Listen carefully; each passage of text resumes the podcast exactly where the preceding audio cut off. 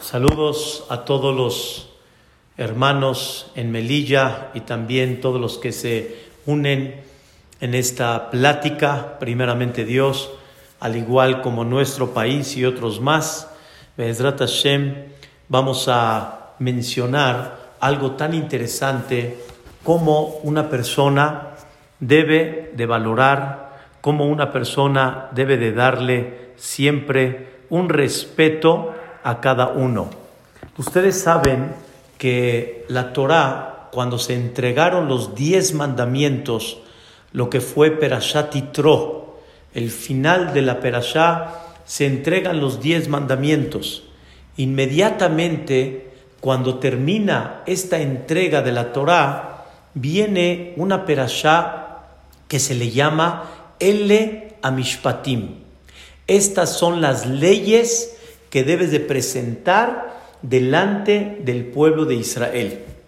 Esas leyes, la idea principal es tratar todos los casos que se le llaman daños, perjuicios, responsabilidades que una persona tiene que tener sobre el dinero del compañero. En otras palabras, respetar el dinero que le pertenece al compañero.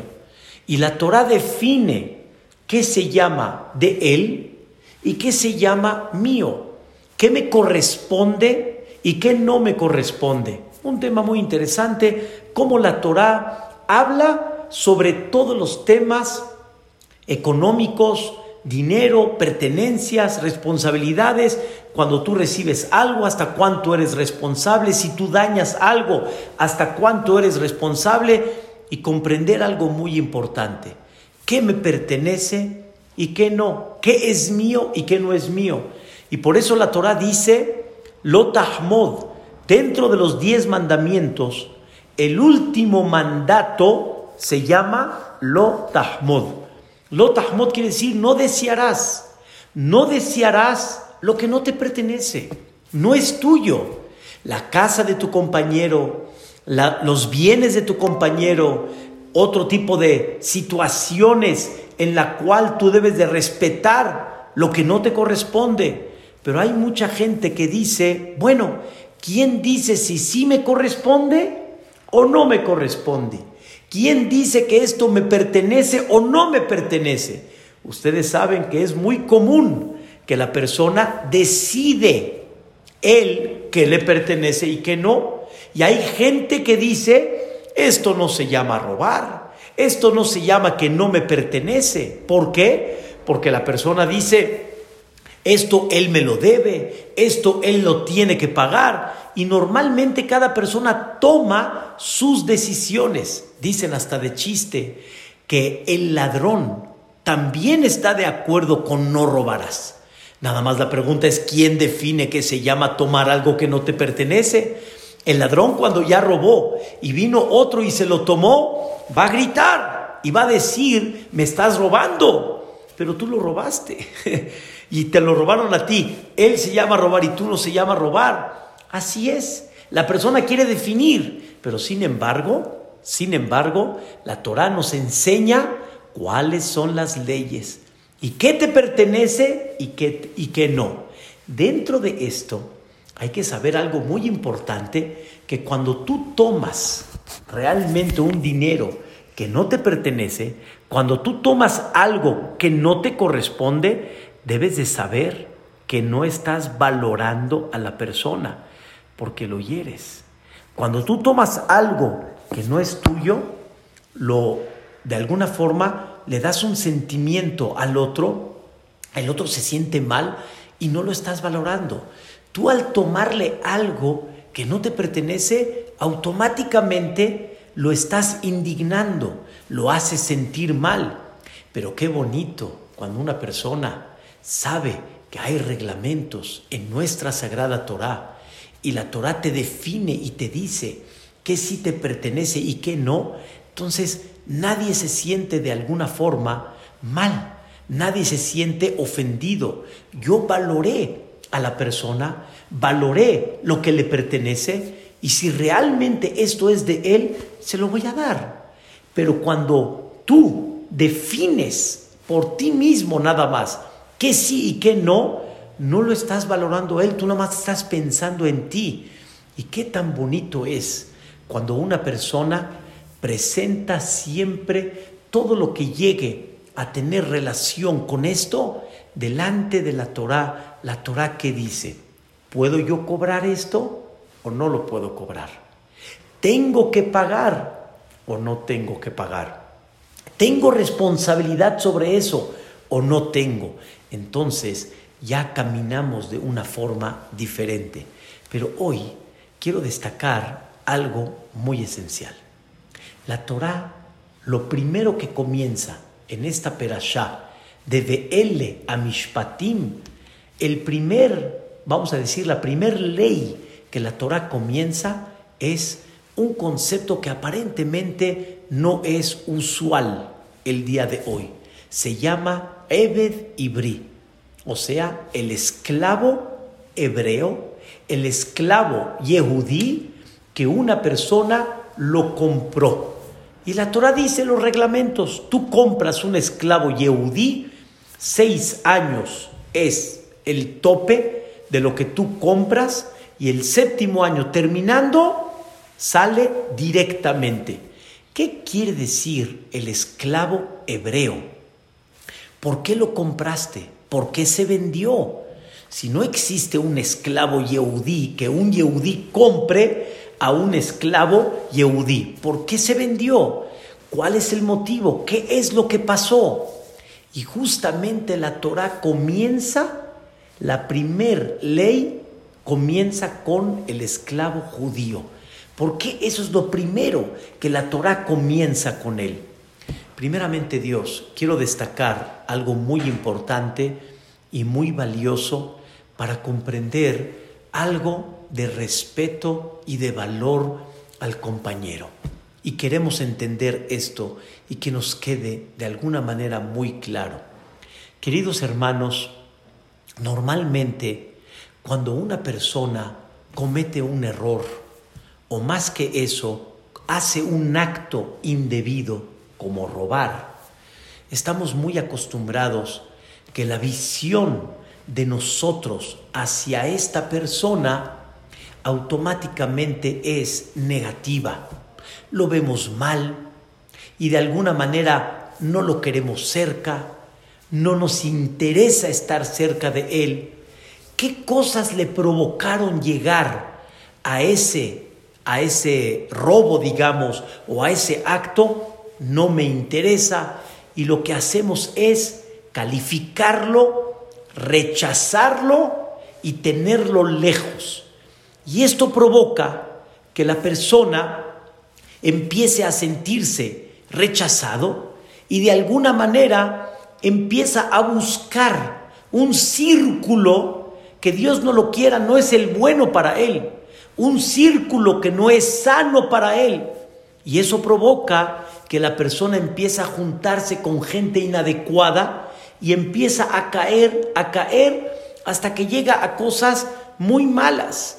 ¿Qué pasa cuando hay una persona de que no le cae bien a la gente o por algún acto empiecen a verlo en forma negativa, lo rechazas, no lo valoras y él por eso mismo empieza a caer.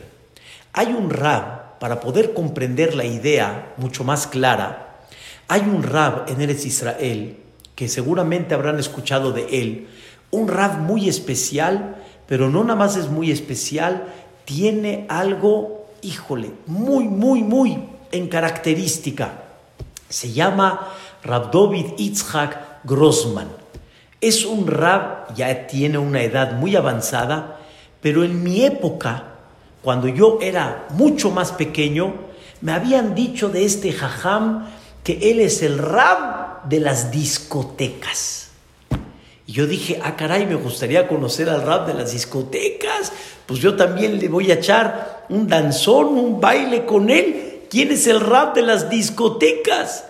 Al final, en, obviamente nos explicaron que es un rap de que se paraba fuera de las discotecas y empezaba a ver a toda la gente que salía y él pescaba, como decimos aquí en México, agarraba a gente que se veía en ellos la discoteca nada más como un desahogo, pero realmente había mucho vacío por dentro y empezaba a hablar con ellos, empezaba a levantarles la moral y poco a poco acercarlos a la Torah. Él empezó a formar una institución que hoy en día es enorme la institución. Y este Rav tan especial se fue a vivir a, un, a una ciudad en Eretz Israel que se llama Migdal Emek y formó ¿sí? una institución que se llama Migdal Or. ¿Qué significa?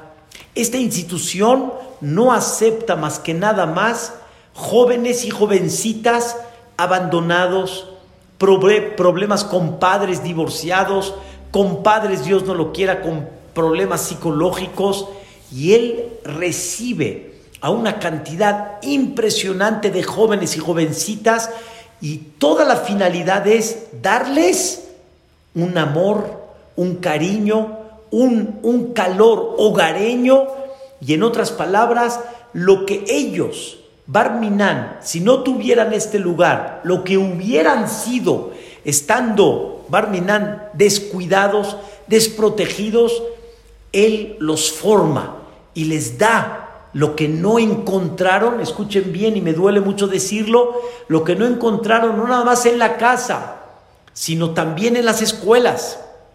Y no lo encontraron con amigos, eran gente rechazada, eran gente que se veía con problemas y no los queremos. Y Él les dio valor.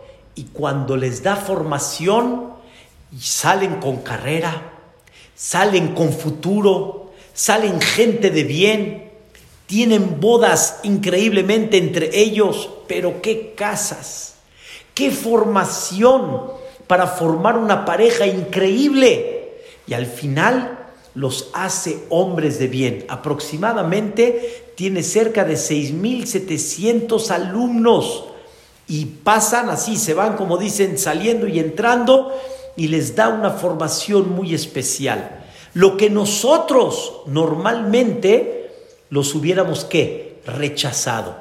Este Rav ha venido aquí a México, a nuestro país, en varias ocasiones y nos contó algo impactante aquí en México nos contó algo no creíble.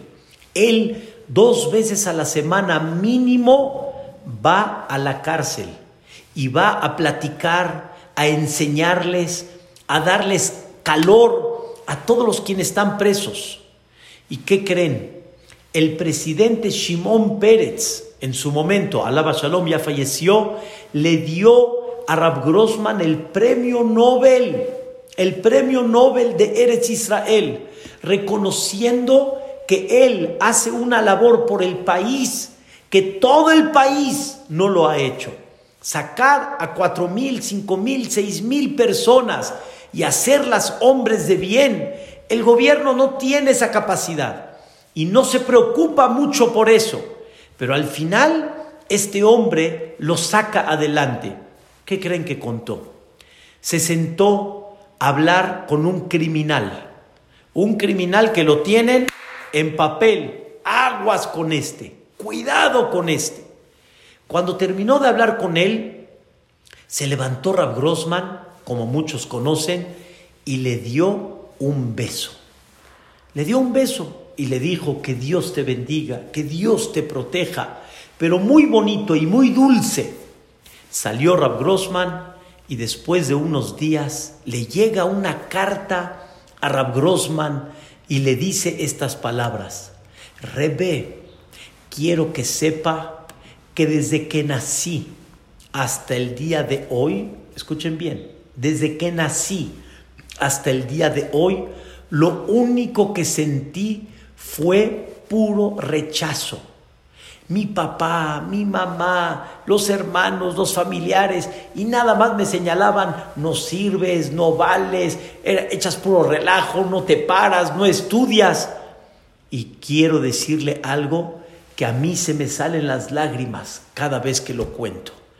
Le dijo desde que nací, es en el sentido figurado obviamente, cuando empezó a tener uso de razón, no hubo alguien quien me dio un beso como usted me lo dio.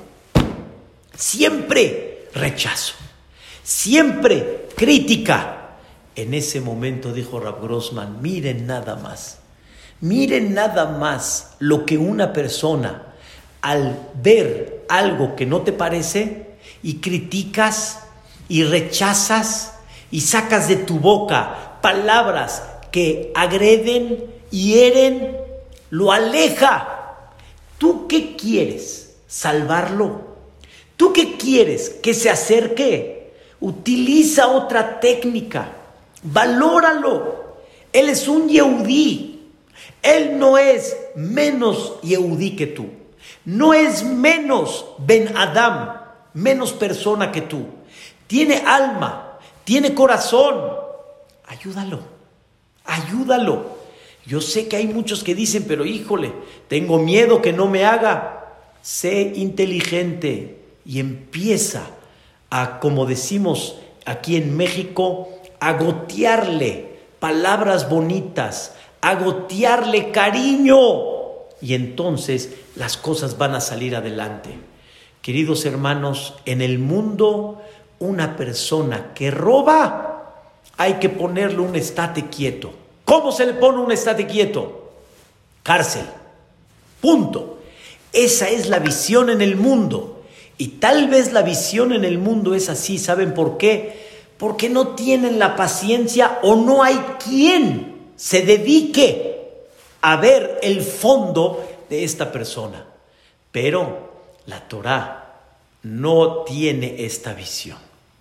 Entre paréntesis, el gobierno israelí dijo que lo que los psicólogos en, los, en las cárceles no hacen, Rab Grossman sí lo hace.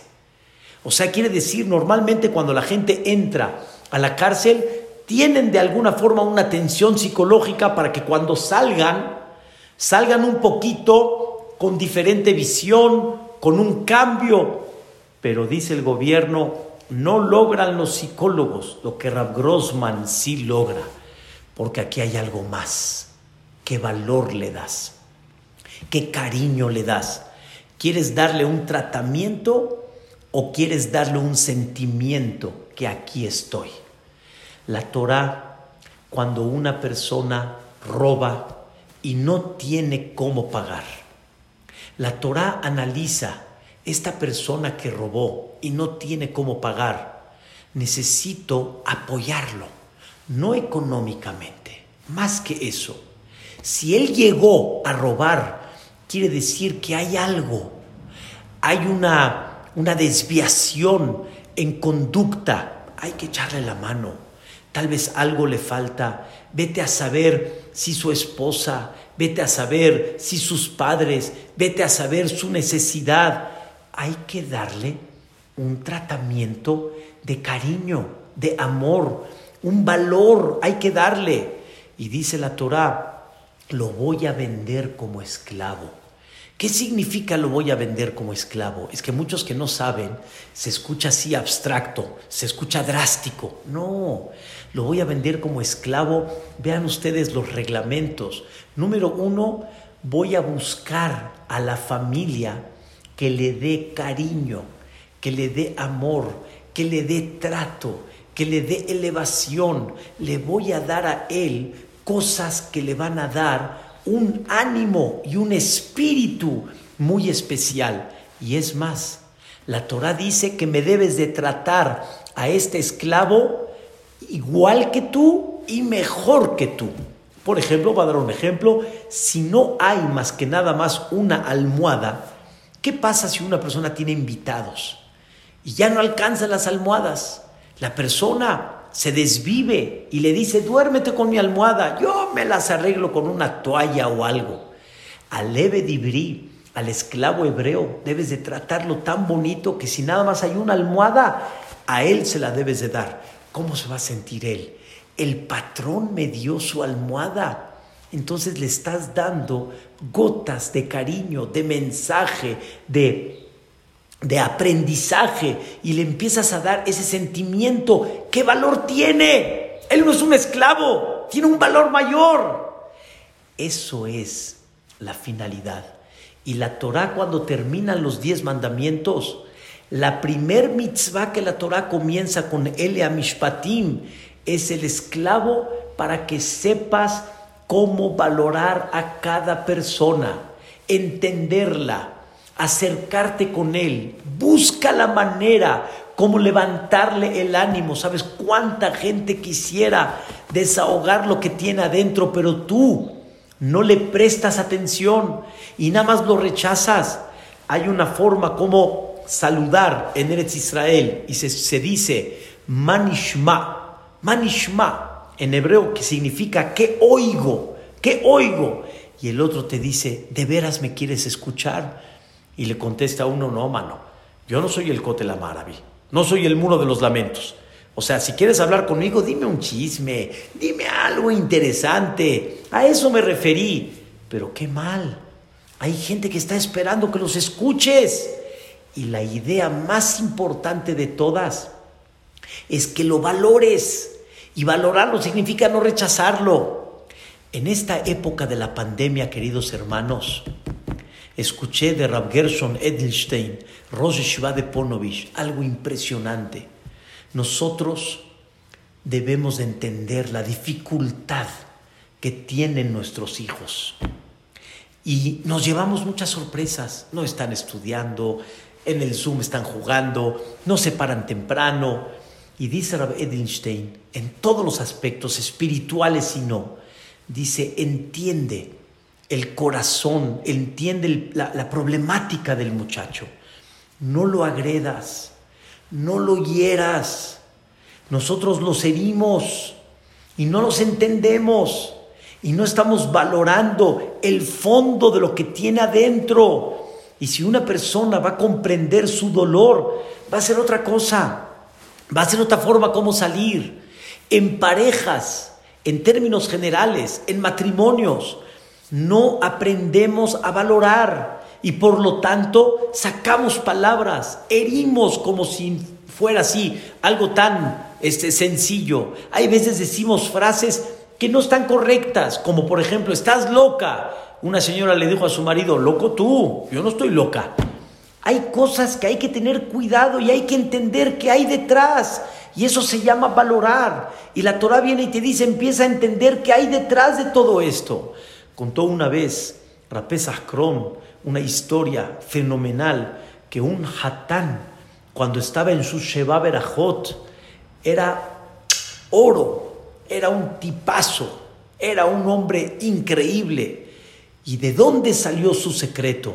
Y él explicó, mi secreto está por esta historia. Cuando él iba en cuarto de primaria, esta persona le robó a un compañero y el compañero estaba llorando que le quitaron su reloj y al final dijo el moré, no me queda de otra más que checar a cada uno para saber a dónde está el reloj.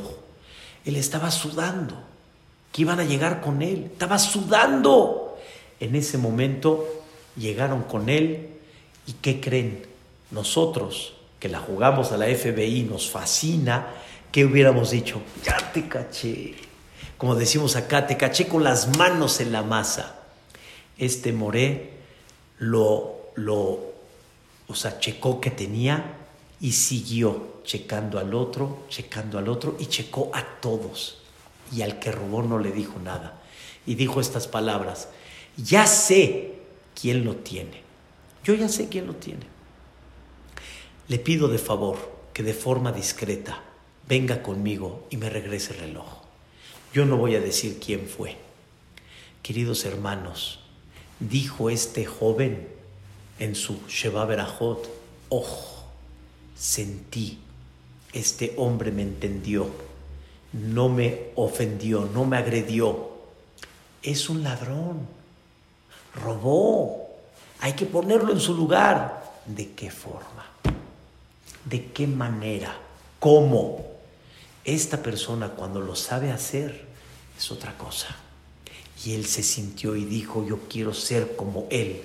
Por eso me puse las pilas y crecí espiritualmente. Pero otro caso similar, similar, agarró el joven que robó el reloj y cuando se dio cuenta que iban a esculcarlo, le tiró el reloj a otro compañero. Entonces cuando lo checaron a él, no tenía nada. Cuando checaron al otro, el otro vigilal ni se imaginó. Cuando lo agarraron, el moré, muy mal, dijo, ya ves, tú robaste. Y el otro dice, yo no robé nada. Ni se imaginó que se lo tiraron, pero no le creyeron.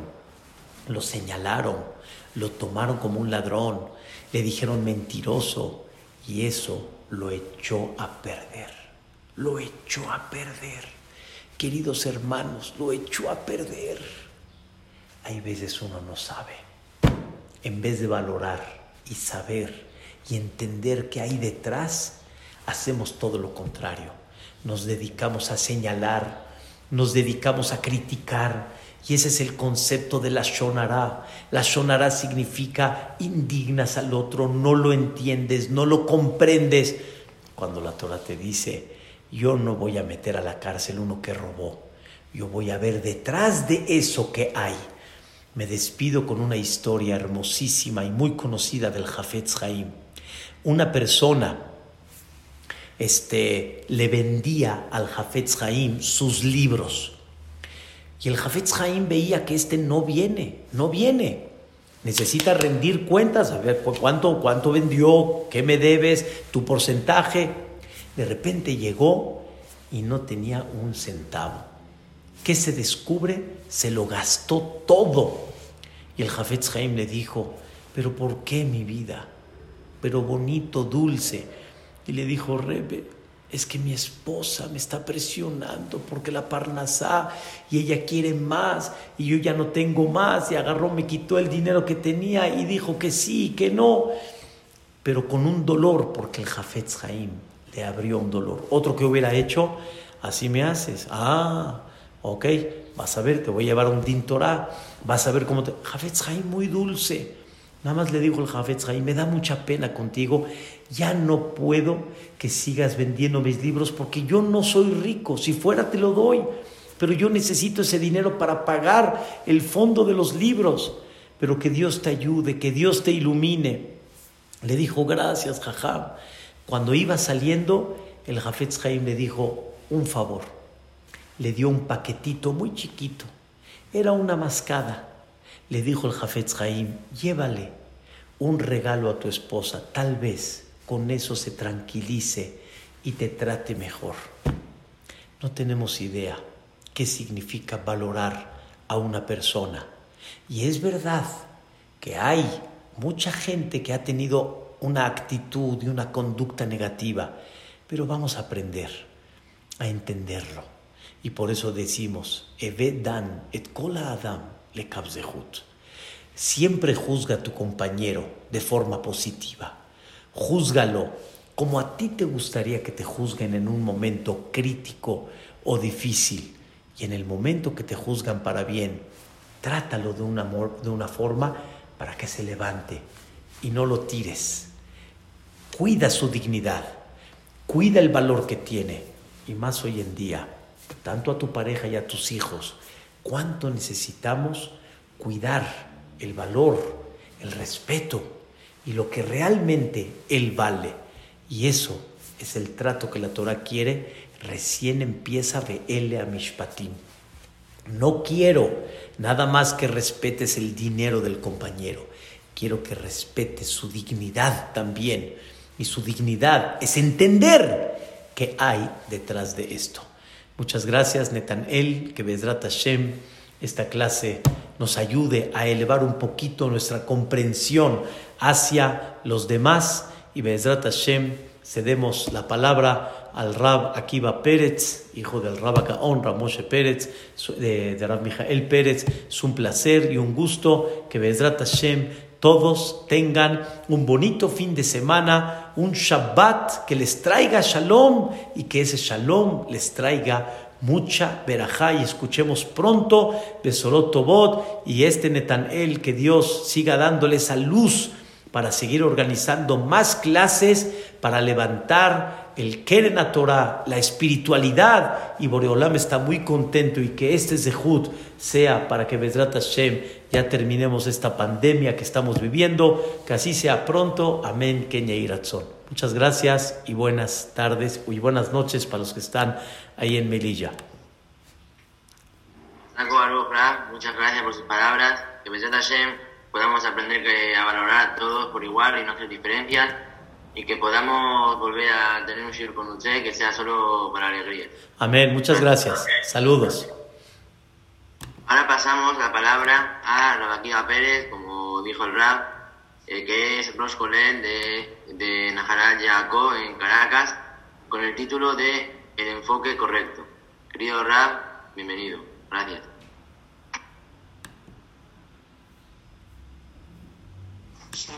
¿cómo está? muy bonito.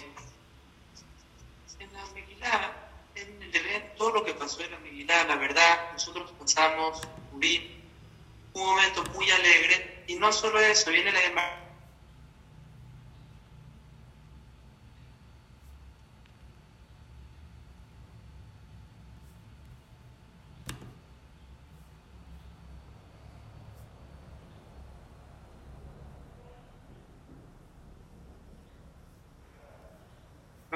pasamos Purim. En Purim es un, evento todo de alegría, un mes entero, Mishenichnas Adar, Marvin Besimha. Nos dicen todo este mes completo, la persona tiene obligación de estar alegre. No solo este mes,